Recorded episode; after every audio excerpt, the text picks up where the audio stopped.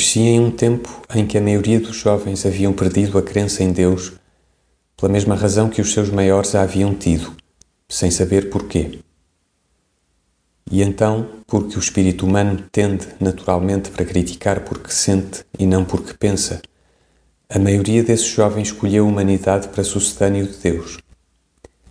Pertenço, porém, àquela espécie de homens que estão sempre na margem daquilo a que pertencem, nem veem só a multidão de que são, senão também os grandes espaços que há ao lado. Por isso nem abandonei Deus tão amplamente como eles, nem aceitei nunca a humanidade. Considerei que Deus, sendo improvável, poderia ser, podendo depois dever ser adorado, mas que a humanidade, sendo uma mera ideia biológica e não significando mais que a espécie animal humana, não era mais digna de adoração do que qualquer outra espécie animal. Este culto da humanidade, com seus ritos de liberdade e igualdade, pareceu-me sempre uma revivescência dos cultos antigos, em que animais eram como deuses, ou os deuses tinham cabeças de animais. Assim, não sabendo crer em Deus e não podendo crer numa soma de animais, fiquei como outros da orla das gentes naquela distância de tudo a que comumente se chama a decadência. A decadência é a perda total da inconsciência, porque a inconsciência é o fundamento da vida. O coração, se pudesse pensar, pararia. A quem, como eu, assim vivendo, não sabe ter vida, que resta senão, como a meus poucos pares, a renúncia por modo e a contemplação por destino.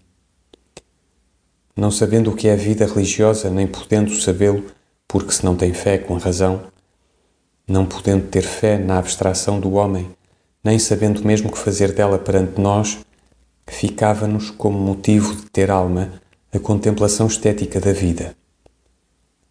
E assim, alheios à solenidade de todos os mundos, indiferentes ao divino e desprezadores do humano, entregamos-nos futilmente à sensação sem propósito, cultivada no epicurismo subtilizado, como convém aos nossos nervos cerebrais retendo da ciência somente aquele seu preceito central de que tudo é sujeito a leis fatais contra as quais se não reage independentemente, porque reagir a elas terem feito que reagíssemos, e verificando como esse preceito se ajusta ao outro, mais antigo, da divina fatalidade das coisas, abdicamos do esforço como os débeis do entretimento dos atletas e curvamos-nos sobre o livro das sensações com um grande escrúpulo de erudição sentida não tomando nada a sério, nem considerando que nos fosse dada por certa outra realidade que não as nossas sensações, nelas nos abrigamos e a elas exploramos como a grandes países desconhecidos.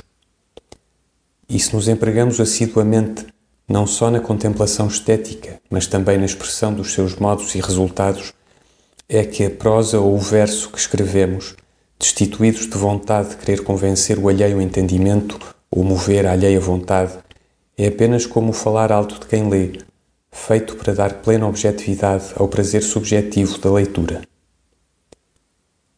Sabemos bem que toda a obra tem que ser imperfeita e que a menos segura das nossas contemplações estéticas será a daquilo que escrevemos. Mas imperfeito é tudo, nem há poente tão belo que não pudesse ser mais, ou brisa leve que nos dê sono que não pudesse dar-nos um sono mais calmo ainda. E assim, contempladores iguais das montanhas e das estátuas, gozando os dias como os livros, sonhando tudo, sobretudo, para o converter na nossa íntima substância, faremos também descrições e análises que, uma vez feitas, passarão a ser coisas alheias que podemos gozar como se viessem na tarde. Não é este o conceito dos pessimistas como aquele de Vigny, para quem a vida é uma cadeia onde ele tecia palha para se distrair. Ser pessimista é tomar qualquer coisa como trágico, e essa atitude é um exagero e um incômodo. Não temos, é certo, um conceito de falia que apliquemos à obra que produzimos. Produzimos, é certo, para nos distrair, porém não como o preso que tece a palha para se distrair do destino, senão da menina que borda almofadas para se distrair, sem mais nada. Considero a vida uma estalagem onde tenho que me demorar até que chegue a diligência do abismo. Não sei onde ela me levará, porque não sei nada. Poderia considerar esta estalagem uma prisão, porque estou compelido a aguardar nela. Poderia considerá-la um lugar de sociáveis, porque aqui me encontro com outros. Não sou, porém, nem impaciente nem comum. Deixo ao que são os que se fecham no quarto, deitados moles na cama onde esperam sem sono.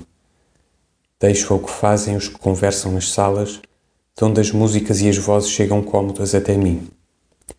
Sento-me à porta e embebo meus olhos e ouvidos nas cores e nos sons da paisagem e canto lento, para mim só, vagos cantos que componho enquanto espero. Para todos nós descerá a noite e chegará a diligência. Gozo a brisa que me dão e a alma que me deram para gozá-la, e não interrogo mais nem procuro. Se o que deixar escrito no livro dos viajantes puder, relido um dia por outros, entretê-los também na passagem, será bem. Se não lerem, nem se entretiverem, será bem também.